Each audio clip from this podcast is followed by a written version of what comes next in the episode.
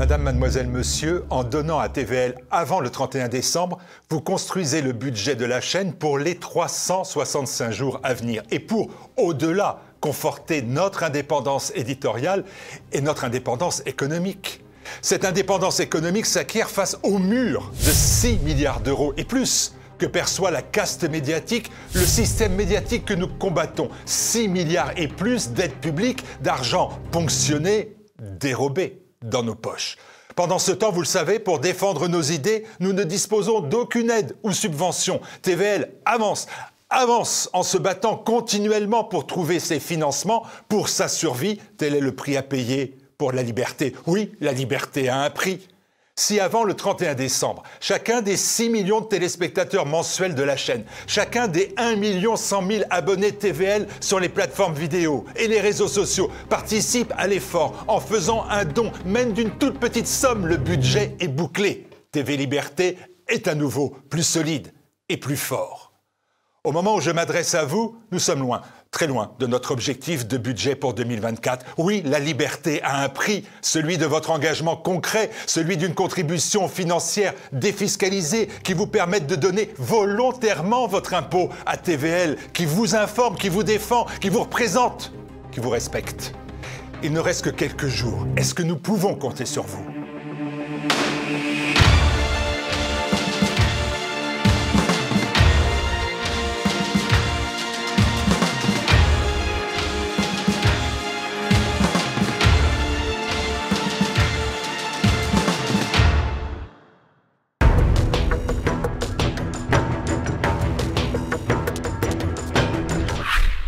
Reporter, comme le héros de la bande dessinée Tintin. Martin Pelletier a fait une belle et longue carrière dans la presse non conformiste, classé auteur hors système, voire anti-système. Il a conservé ce statut, dit-il, par paresse ou par fierté. Martin Pelletier, bonjour. Bonjour.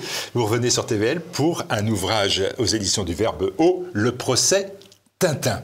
Dans une note qui figure en, exergue de l'ouvrage, ne pouvant utiliser les noms de Tintin et Milou, vous êtes allé chercher leurs avatars dans un métavers parallèle, c'est à la mode, et vos héros sont donc Pimpin et Bilou.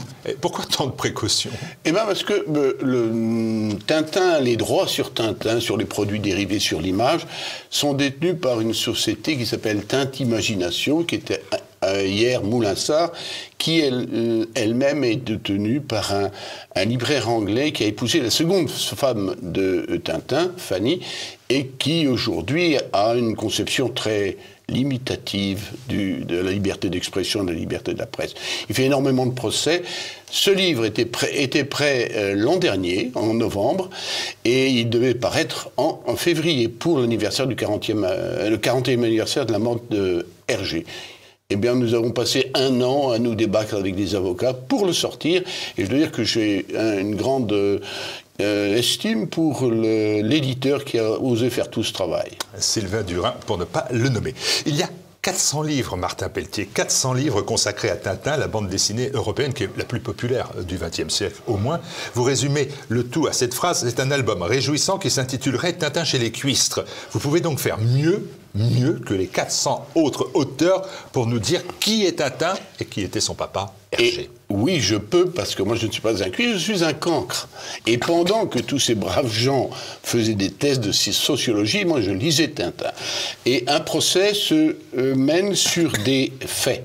Donc il faut établir des faits. Et je fais un, tout en loin un gros travail de lecture de Tintin. C'est pas un travail, c'est euh, un véritable plaisir.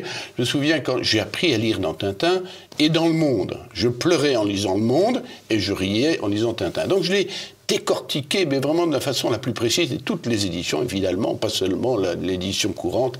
Ce qui fait que euh, ce simple fait permet de réfuter absolument toutes les théorie plus ou moins vaseuse sur Tintin, on en connaît tous, hein, sur Tintin homosexuel, Hergé raciste, on a tout dit.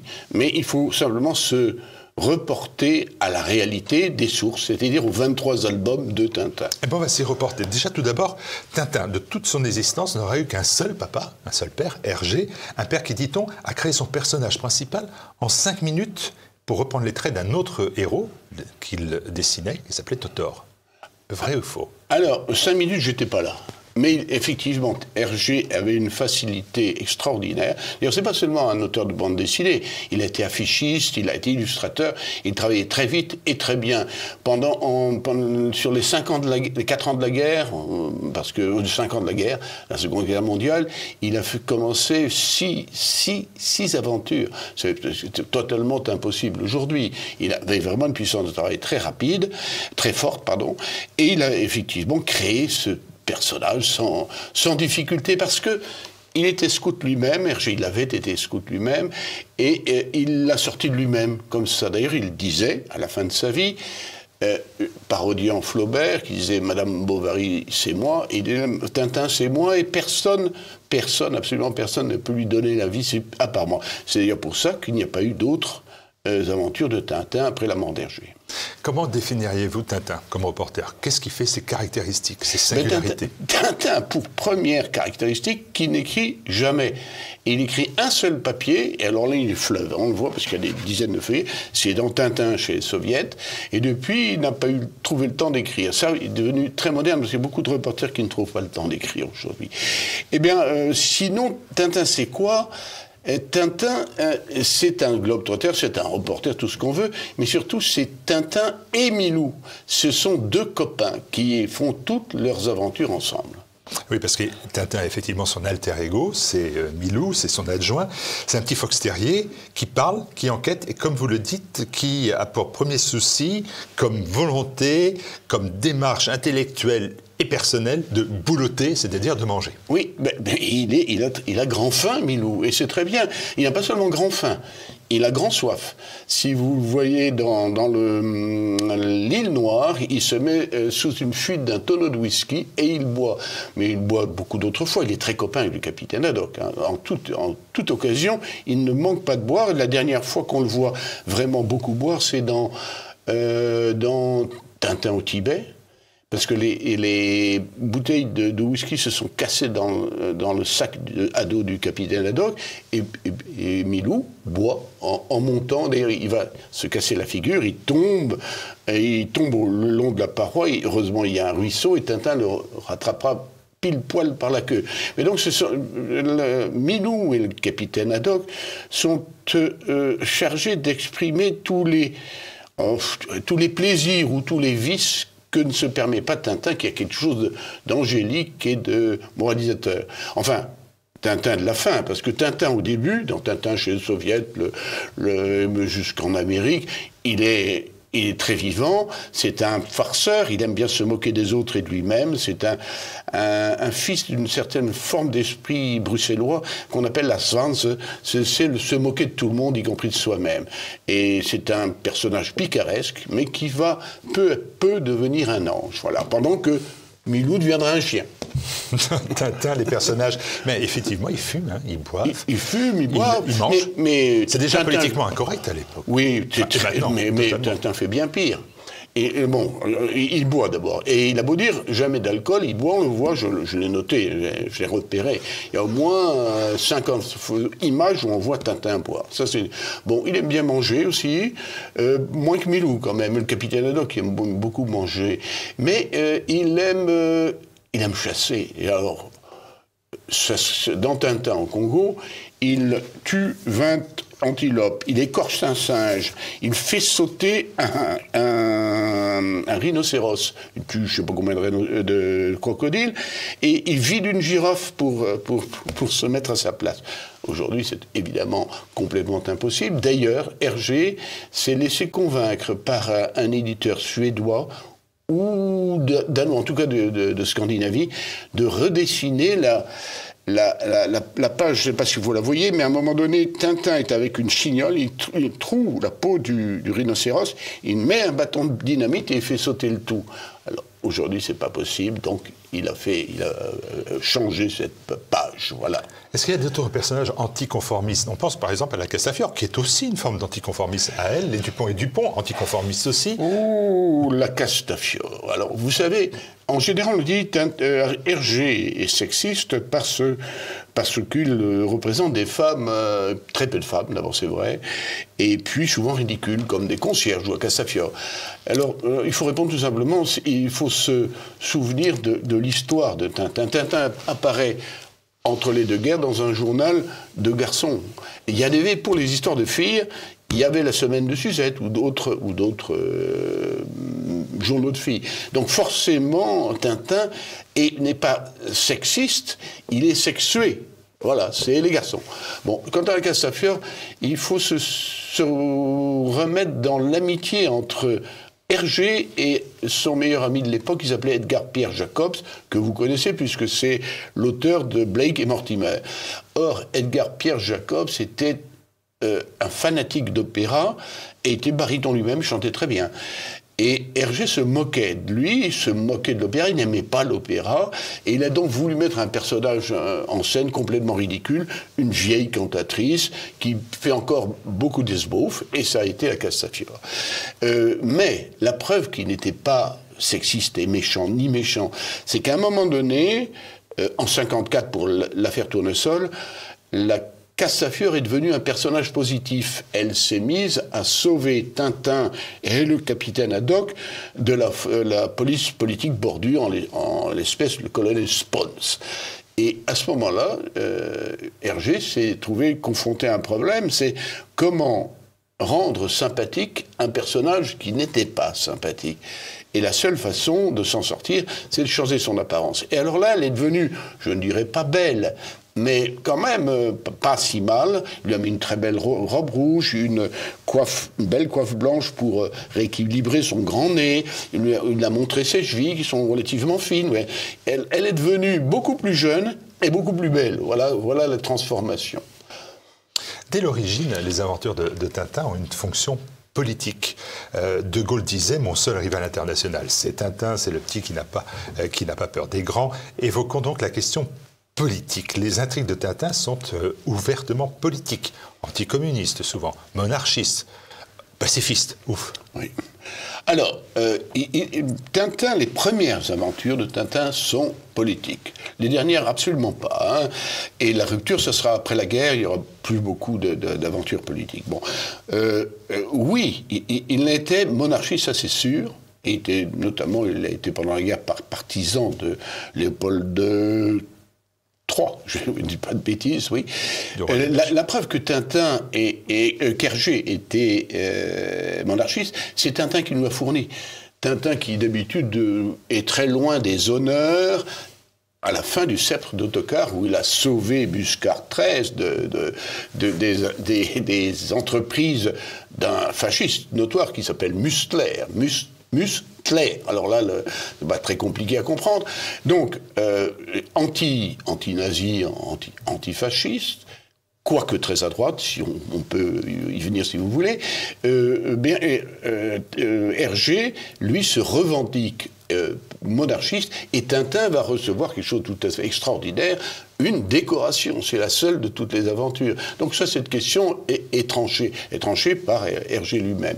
Alors, il a été anticommuniste Évidemment, il il est resté. Euh, le, comment dirais-je, le Tintin au pays des soviets, c'est la grande BD anticommuniste, et c'est très certainement ça qu'on n'a pas trop euh, euh, pardonné à Hergé, parce qu'elle était très très totive, euh, de 29. Donc euh, Lénine est mort depuis quelques années, Staline est encore en train de s'installer à l'époque, et déjà euh, Hergé tire à boulet rouge, et c'est excellent la, critique, euh, et c'est bien documenté. Si on compare avec Gide, j'aime mal le faire, mais là ça serait trop long, on voit que le retour du RSS est une plaisanterie par rapport à Tintin chez les soviets. Donc voilà. Alors pour le reste, après, il a été, si vous regardez les derniers, euh, les derniers. Les Picaros, par exemple. Les Picaros, c'est encore très politique. les Picaros, Tintin, les Picaros, c'est encore politique. Oui, c'est politique. Pas vraiment. Et, il, le truc de Tintin et de Dadoc, c'est d'aller sauver leurs copains, c'est-à-dire les Dupont, euh, voilà, et la Castafiore. Mais entre euh, le général Tapioca et le général Alcazar, à la fin, bon, Alcazar, Tintin le connaît. mais il n'a pas beaucoup plus d'estime. Les dernières, les dernières images de Tintin chez Pigaros montrent la police euh, d'Alcazar faire exactement la même chose que la police de Tapioca dans les mêmes bidonvilles. Voilà. On parle de la mauvaise réputation d'Hergé.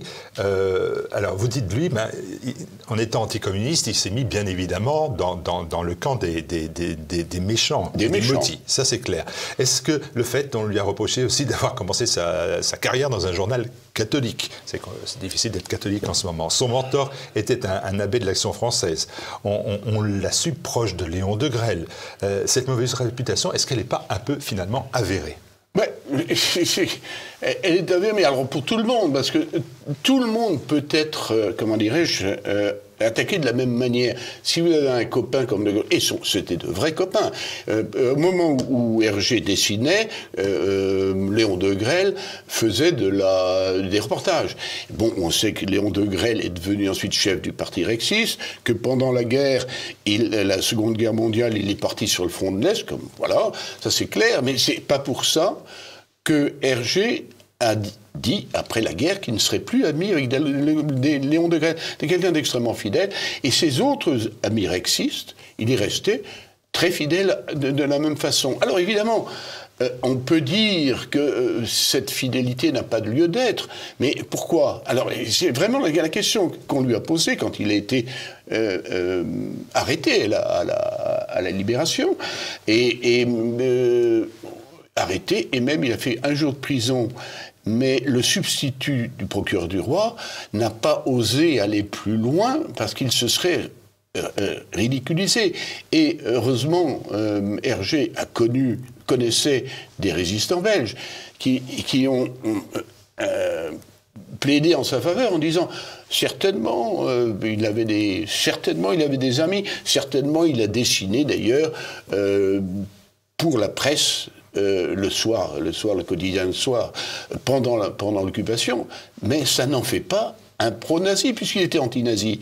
Ça n'en fait pas un collaborateur, ça fait simplement quelqu'un, il faut voir l'âge qu'il avait et, l'absence totale de fortune, qui a euh, travaillé pour gagner sa vie. Voilà, ça c'est la réalité des choses. Euh, et d'ailleurs, la, meilleure preuve, c'est que par la suite, rien n'a été découvert, rien n'a été produit contre lui, sauf une accusation d'antisémitisme pour, une, pour trois images dans l'étoile mystérieuse. Mais d'autres images dans d'autres albums de, Tintin prouvaient le contraire aussi. Mais oui, parce que euh, euh, c'est très simple. Euh, on dit à Tintin, vous vous moquez d'un financier juif. Oui, il s'appelle Blumstein dans, la première version. Oui, mais il s'est aussi moqué de Rastapopoulos, qui, jusqu'à preuve du contraire, n'est pas juif. Ou bien d'autres. Ou bien, justement, du Colin Spons, qui est une espèce de mélange entre un stalinien et, un hitlérien. Euh, le problème. Enfin, la, méthode d'Hergé, c'est de se moquer de tout le monde. Et Mitsu Hirato, qui était un japonais, et, et bien d'autres. Dawson, qui était un américain. C'est de se moquer de tous ceux qui l'estiment il appelle ça les gros plutôt que les grands, contrairement au général de Gaulle. Les, gros, les plutocrates, les, méchants, les vendeurs de drogue, tu vois. Voilà, il, attaque. Il y en a qui, étaient juifs, oui. Il n'avait pas peur de le dire. Alors on lui a dit, mais vous n'auriez pas dû faire ça pendant la guerre, parce que pendant la guerre. il a répondu, mais pendant la guerre, l'intelligence service ne savait rien. Le, euh, le, Vatican ne savait rien. Et après la guerre, des gens comme Raymond Aron, ça c'est pas lui qui a dit, mais c'est moi qui l'ajoute, des gens comme Raymond Aron ou Léon Poliakov, etc., d'autres, bien d'autres, qui étaient quand même directement concernés, on dit, nous ne savions rien. Alors pourquoi Hergé aurait dû savoir des choses que les autres ne savaient pas. Il a fait de bonne foi des, euh, des, caricatures qui peuvent paraître de mauvais goût après coup. Alors des caricatures de mauvais goût dans la presse, hein. il n'est quand même pas le seul. Hein. Réputation d'homme d'extrême droite, cette arrestation le 3 septembre 44 chez lui, vous l'avez dit, à minuit, un, dimanche, on ne fait pas les, choses au, hasard. Et, les mêmes vont lui reprocher... Euh, on n'est pas encore dans l'idéologie woke à cette époque-là, euh, son homosexualité. Et là, Vrai ou faux L'homosexualité d'Hergé, certainement pas, parce que lui, c'était, il avait beaucoup de défauts ou, de, de, caractéristiques, mais vraiment, c'était au contraire un homme à femme, et, son épouse, Germaine, s'en est assez plainte, elle avait le ce, bon, mais il des tas de maîtresses. Bon, mais, ça, Tintin. Et Tintin. Alors, c'est un Tintin. Tintin. Tintin, alors on revient à la question de tout à l'heure, il est mis en scène, il arrive en 1929 dans la presse catholique belge, pour garçon on ne va pas lui mettre des, petites dans les bras, ça n'existe pas simplement. De la même façon d'ailleurs que la, semaine de Suzette ne montre pas les aventures de Suzette avec King Kong, je sais pas. C'était comme c'était la, c'était la convention de départ. Bon, après la guerre, il y, a, la loi de 49 sur les publications destinées à la jeunesse. Il n'est pas non plus question de tout ça. Donc, c'est pas parce que vous ne voyez pas des, héros de bande dessinée coïtés avec un tel ou une telle qu'ils sont euh, euh, au fond d'eux-mêmes euh, homosexuels. C'est complètement idiot. Ils sont simplement pas montrés en situation sexuelle. Voilà. Alors, cette mauvaise réputation, non avérée, dites-vous, mais elle a quand même des conséquences directes, parce que vous parlez de censure et de refonte. Et rappel important, la première censure est d'ailleurs venue des autorités d'occupation allemandes de, Bruxelles. Voilà, et puis l'acharnement contre Tintin au pays des Soviets. la, la, commandanture à Bruxelles a estimé que l'île Noire était un, un, un, album beaucoup trop pro-anglais. D'ailleurs, moi je ne suis pas la commandanture, mais je trouve aussi que c'est beaucoup trop anglais. Seulement, je n'ai pas de pouvoir de censure, et si j'avais le pouvoir de censure, je ne ferais pas de censure. Donc ils ont censuré à, à Bruxelles. Voilà. Mais après, le pauvre a été donc censuré, on en parlait tout à l'heure, il y a la petite censure de, du, rhinocéros, hein, qui, a, sauté, si j'ose dire. Il y a euh, la réécriture d'Île Noire, c'est autre chose. C'était pour être mise au goût du jour. Mais il y a Tintin Congo, mais alors c'est maintenant que ça se passe, ça se repasse. Vous êtes au courant peut-être que euh, la nouvelle édition de Tintin au Congo paraît avec un bandeau pour euh, mettre en contexte le, contenu, pour dire que, attention, il faut le lire un peu comme sur la cassette d'Autant porte le vent, il faut savoir que c'est mal de regarder et mal de lire Tintin au Congo. Mais c'est vraiment une sottise d'intellectuels de gauche occidentale, ça, parce que au Congo, la population qui est noire, jusqu'à preuve du contraire, ça l'a fait beaucoup rire. Et le Tintin au Congo est un des, best-sellers là-bas. Ça les fait rire et, ils trouvent cette, œuvre très bien. Mais alors, les, intellectuels de gauche occidentaux sont mangés de mauvaise conscience pour tout et pour rien. Donc ils se sont euh, imaginés que c'était raciste. Voilà. Bon, c'est même pas la peine, s'il faut le constater. Mais aujourd'hui, dans la, dans la révolution mentale qui se passe, tout peut être considéré comme une offense contre quelqu'un. Euh, si je vous dis que, si je, naturellement, si je fais sauter un rhinocéros, je, suis anti-animaliste. Voilà, hein, c'est clair. Si je montre euh, une personne noire qui a un col de fourrure en, plein été, je suis raciste anti-noir. Et tout à l'avenant. Moi, je dis, on pourrait aller beaucoup plus loin. Est-ce que vous vous souvenez peut-être de l'or noir? L'or noir, où Abdallah, le petit garçon insupportable, reçoit deux fessées, une du capitaine Haddock et une de Tintin, peut-être une aussi du, capitaine, du colonel Smith, enfin du capitaine Smith. Mais donc, on peut dire que c'est insupportable de donner une fessée à un enfant. Donc, demander de réécrire tout ça où est-ce que ça va s'arrêter? C'est totalement ridicule. Malheureusement, Tintin était souvent l'objet de, cette censure, bien avant euh, Agatha Christie, Roald, hein, parce que le, plus, le, plus scandaleux, ça a été L'Or Noir, qui est une euh, très belle euh, bande dessinée, mais qui a été en commencé avant la guerre, reprise après la guerre, donc c'était assez compliqué à faire, et Hergé s'en était parfaitement tiré. Mais il y a 14 planches qui parlent, qui montrent Tintin arrivé en, Palestine, où il y a l'époque, c'est encore le mandat britannique, et c'est la, lutte de l'Irgun contre euh, les Arabes. Et, Tintin euh, rentre là-dedans, il, se fait grenader d'ailleurs une fois et enlever une autre fois. Alors pour le coup, l'éditeur anglais de euh, Tintin a exigé que ce soit euh, euh, redessiné entièrement, ce que Hergé a accepté la mort dans l'âme, parce que c'est la clé pour le marché anglo-saxon. C'est-à-dire des dizaines de millions de... Et personne n'est parfait.